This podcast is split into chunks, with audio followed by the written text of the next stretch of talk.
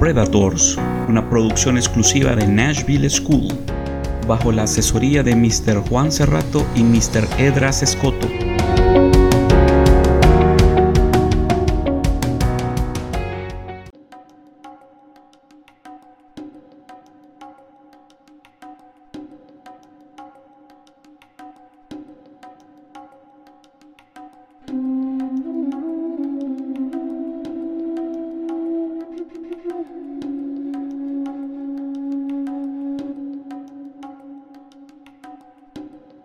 Hola, bienvenidos a Podcast Predators.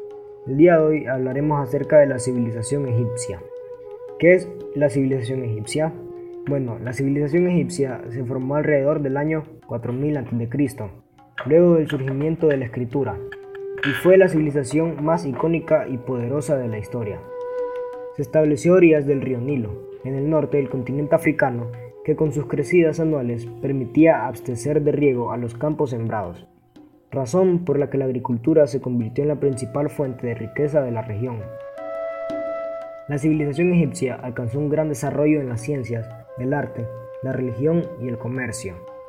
Se destacó por la majestuosidad de sus monumentos cubiertos de jeroglíficos tallados en sus paredes, que son las principales fuentes de información para los arqueólogos.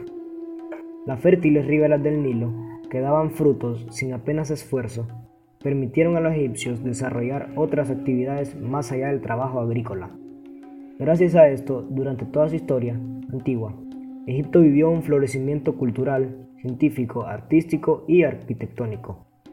Desde la unificación de los pequeños reinos que existían en el Nilo, en torno al 3100 a.C., Egipto vivió gobernando por la figura semidivina del faraón. Este monarca todopoderoso estaba en la cúspide del sistema político y apoyaba su poder sobre el visir y los sacerdotes.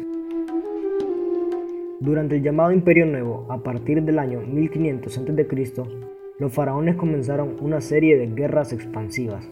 Las fronteras del antiguo Egipto se extendieron más allá del Nilo, alcanzando el Éufrates y el sur de la actual Turquía.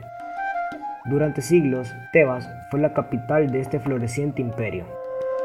La civilización egipcia se estableció al noreste del continente africano, limitando al este con el Mar Rojo y al norte con el Mar Mediterráneo. Los egipcios llamaban esta tierra Kemet, que significaba tierra negra y fértil, que estaba rodeada por extensos desiertos de arena, los actuales territorios de Sudán, Israel y Libia. En sus comienzos, antes de convertirse en la poderosa civilización, el antiguo Egipto estaba dividido en dos reinos alrededor de la media luna fértil, o creciente fértil, región conformada por Tierra Roja al norte y Tierra Blanca al sur. Un siglo después, el rey Menes dominaría el norte y unificaría a la región convirtiéndose en el primer rey de la dinastía de faraones egipcios. El periodo más conocido de la historia de Egipto es sin duda su historia antigua, también conocida como etapa faraónica. De esta época datan las tres colosales pirámides de Seneferu, la gran pirámide de Giza atribuida por Keops, la de Kefren y la de Micrerino, en la cuarta dinastía. El periodo de mayor esplendor económico de esta época se desarrolló a partir del año 2400 a.C., con la llamada Quinta Dinastía. Esta sociedad se caracterizaba por un comercio muy desarrollado y una artesanía de la que han quedado numerosas muestras. Tras este periodo de esplendor, Egipto entra en el Imperio Medio, que durará hasta el año 1700 a.C. En este momento, la extensión del imperio es muy amplia, desde las cataratas del Nilo hasta el mar Mediterráneo, con influencia en todo el norte de África. En este periodo se desarrolla, por ejemplo, el primer plan de regadío, uno de los principales avances de esta civilización que ha llegado hasta nuestros días. Durante años se llevó a cabo un periodo de descentralización del poder y el país se dividió en varios territorios dominados por distintas dinastías. De hecho, se llegaron a contabilizar hasta 20 reinos diferentes. Los enfrentamientos eran constantes, por lo tanto se considera un periodo convulso. A pesar de la de la centralización, la caída del imperio no se produjo hasta que el imperio persa derrocó al faraónico y Carmangó conquistó el país en el año 3332 a.C. Así termina una etapa esplendorosa de una civilización cuyos avances han llegado hasta el día de hoy.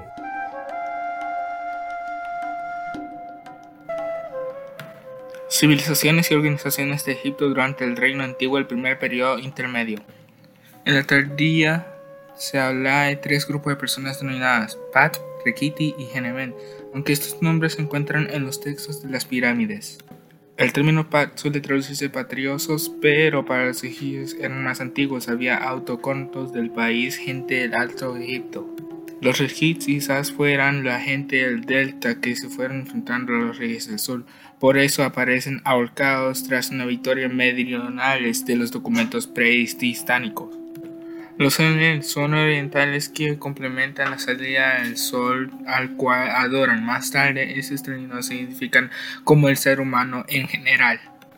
Durante el Imperio Antiguo se conoce el término Son Merit, que destinaban uno de servicios que gozaban de cierta libertad. Los que se tenían eh, por esclavos solo aparecían en las grandes guerras exteriores de los reinos tebanos, prisioneros extranjeros de Siria y Nubia, asignaban templos como recompensa a soldados más valerosos como reales aminos hijos de Abba que lo dijo el faraón Anois I. Entonces me trajo ahí al botín un hombre, tres mujeres, en total cuatro cabezas. Entonces su majestad le dijo como los esclavos. También existía a partir de la dinastía 19 un mercado de los esclavos Bak. El hombre libre dominaba a los Nubians, Wubd, Neum y Ritum. Se conocen grandes propietarios con vastas extensiones del terreno y otros más modestos. También los reyes, sobre todo la dinastía 5. Tienen templos nominados cuya superficie varía entre 6 y 14 hectáreas. Los pequeños propietarios vigían generalmente las casas del campo, que las de a veces la superficie no superaban la hectárea rodeada simplemente por una cerca. En general, estos propietarios no se decidían directamente el cultivo de la tierra, puesto que los solían ocupar cargos administrados teniendo sirvientes de los que se ocupaban de esas tareas. La población urbana se conectaba sobre todo con el delta. Los núcleos urbanos tuvieron importancia sobre todo en la economía ya que eran esencialmente centros comerciales y su propiedad dependía sobre todo del comercio marítimo que se extendía desde el Bilios en Fenicia a la costa Asia Menor y Oriente Medio por Egeo y el medio comercio intermedio del Nilo, protegidos por ambos por una gran armada de guerra. En la cupidez del gobierno central continuaba el rey o faraón, cuyo poder evolucionaba a lo largo del Imperio Nuevo. En general, su unidad de poder real estaba demostrado durante la mayor parte del Imperio Nuevo. Presenciaban una serie de factores como intervenciones en asuntos administrativos militares, a la continuación política de expansión egipcia y gran fuerza económica que se refleja en las grandes construcciones. Al final de la dinastía 19, sobre todo en la dinastía 20, se produjo un cambio gradual y significativo y la naturaleza y la fuerza del poder real por la relación cambiante entre el faraón y el gobierno cívico y el ejército. Un delicativo en la fuerza coactiva del faraón, a pesar de victorias lívidas de Ramsés III, elementos libios y nubios continuaban infligiendo en Egipto. Aunque finales del Imperio Nuevo, la estructura gubernamental no se derrumbó el construyendo la base del sistema político reforzado por el tercer periodo intermedio.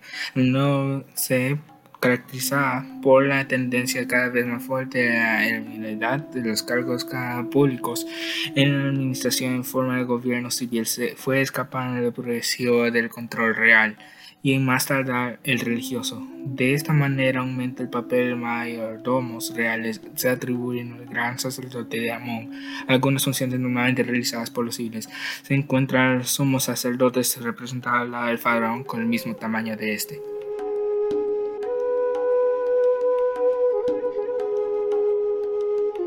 Organización política de la civilización egipcia y religión egipcia. Es muy difícil dar una idea clara de la organización de las administraciones egipcias durante el periodo antiguo del primer periodo intermedio. La razón fundamental es que aunque los conservamos múltiples inscripciones de funcionarios y muchos de ellos escriben sus títulos en sus tumbas, no por ello se pueden saber exactamente el ámbito de sus funciones.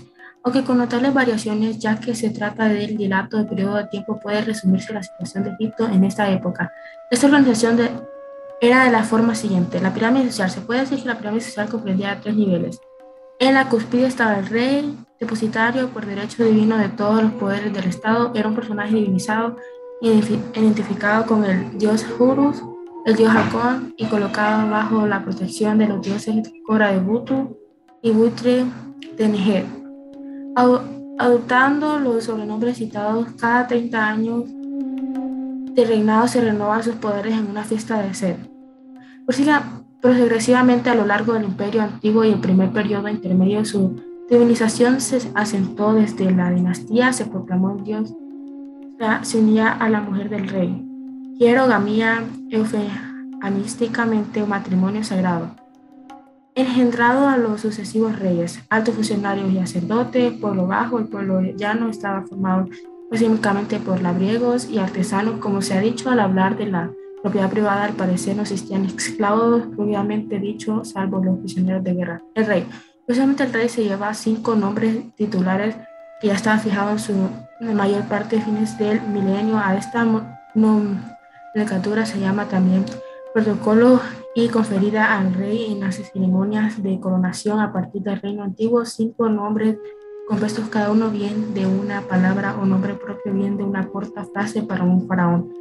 Tres al menos se empleaban ya una dinastía del rey en cuanto gobernaba en Egipto, la de lo humano y aquel carácter divino de la inmedia del gobernado, porque al dictar leyes era reproducir mágicamente el mundo, sistema de los dioses. El rey era el que dirigía la historia del país y lo que hacía virtud de derecho, es decir, el orden, y por ello podía gobernar, dictar, ganar derecho, mantener leyes en orden frente a las fuerzas. Era el jefe de administraciones de central, todos los asuntos importantes pasaban por su despacho para llevarlos hasta por los jefes de misión y ponía con en todo el país y todos los asuntos de gobierno. Descendían los archivos reales donde se conservaban todos los documentos importantes, tanto reales como públicos privados. Era jefe de gran casa de justicia, como tal presidía seis grandes cosas, grandes audiencias, territorios, por ello se le relaciona su titulatura con las divinidades de la justicia como Mar y todo. Dirigía Tesoro, Hacienda, tal vez Ministerio de Agricultura, el doble granero, dirigido por el jefe del doble granero situado a sus órdenes. En general, el jefe de todos los servicios del rey, casa real, de casa de armas, casa de, del tocado del rey. Sus pergaminos crecieron desde que su subida al trono del visir Amenhotep al comienzo de la dinastía. El harén. El harén era una gran institución con sus funciones especiales e incluso comerciantes propios. Solo las reinas podían heredar, herederos del trono, pero falta de estos, los hijos de la combinación, casados con hijas reales, podían ser legítimas por su padre y sus reyes de Egipto, como los de las casas Tumosis 1, 2, 3, lo que daría por origen a numerosas entregas. La influencia asiática que penetró Egipto en esta época aumentó considerablemente la importancia del harén. Las reinas participaban efectivamente en las ceremonias oficiales, por lo menos de gran esposa. Las concubinas, en cambio, no salían del harén y duraba otra reina nunca al lado de la primera.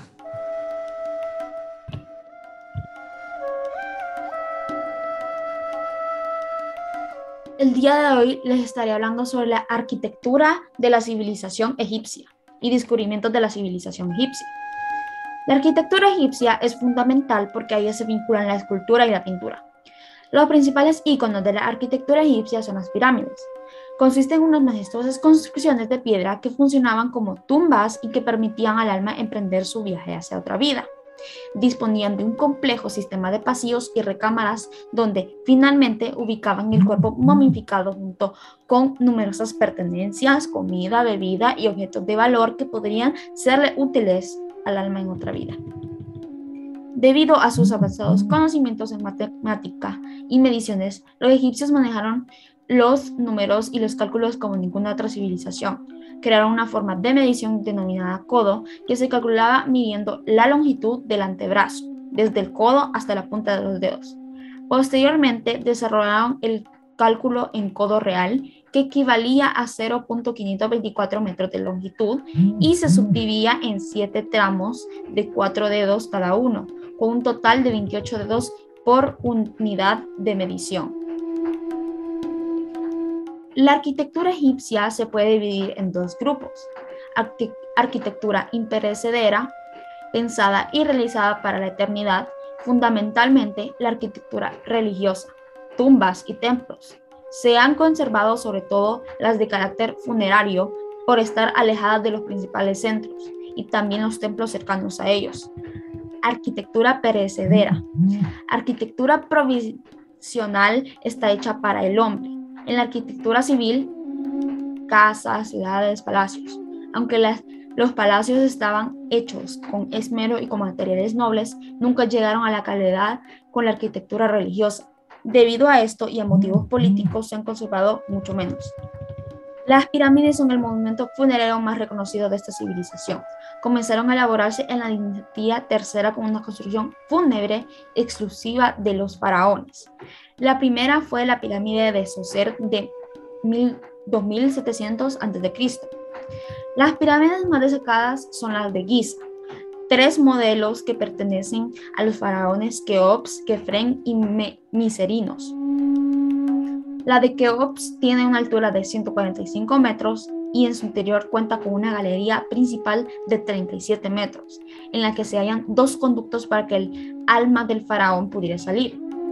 Las obras de arte que acompañan a los grandes edificios no pasaban desapercibidas, pues también se caracterizaban por su monumentalismo.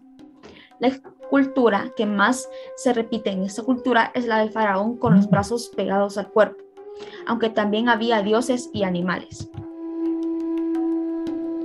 Descubrimientos de la civilización egipcia. Entre los principales descubrimientos de la civilización egipcia se destacan el calendario egipcio, Debido a los avanzados conocimientos en matemática y en astronomía, establecieron una división de 24 horas del día y crearon un calendario, primero lunar y luego fue adaptado a un calendario solar que constaba de 365 días en un año, periodo que se iniciaba con la crecida del río Nilo.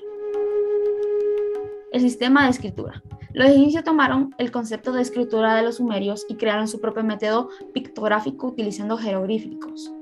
Principalmente gracias a la escritura, los arqueólogos pueden conocer las costumbres, creencias, historias y características de la civilización. El arado tirado por animales. Los campesinos del valle de Nilo usaban un arado de madera endurecida por el fuego para labrar la tierra. Posteriormente adaptaron el carro para que pueda ser tirado por bueyes que eran azotados con un látigo para que avanzaran. El espejo de cobre era un objeto aplanado realizado íntegramente en cobre pulido que resultaba muy costoso de fabricar porque estaba reservado para la nobleza. Consistía en una superficie brillante que reflejaba imágenes bastante nítidas, por la que permitía que los faraones se maquillasen o acomodaran su corona.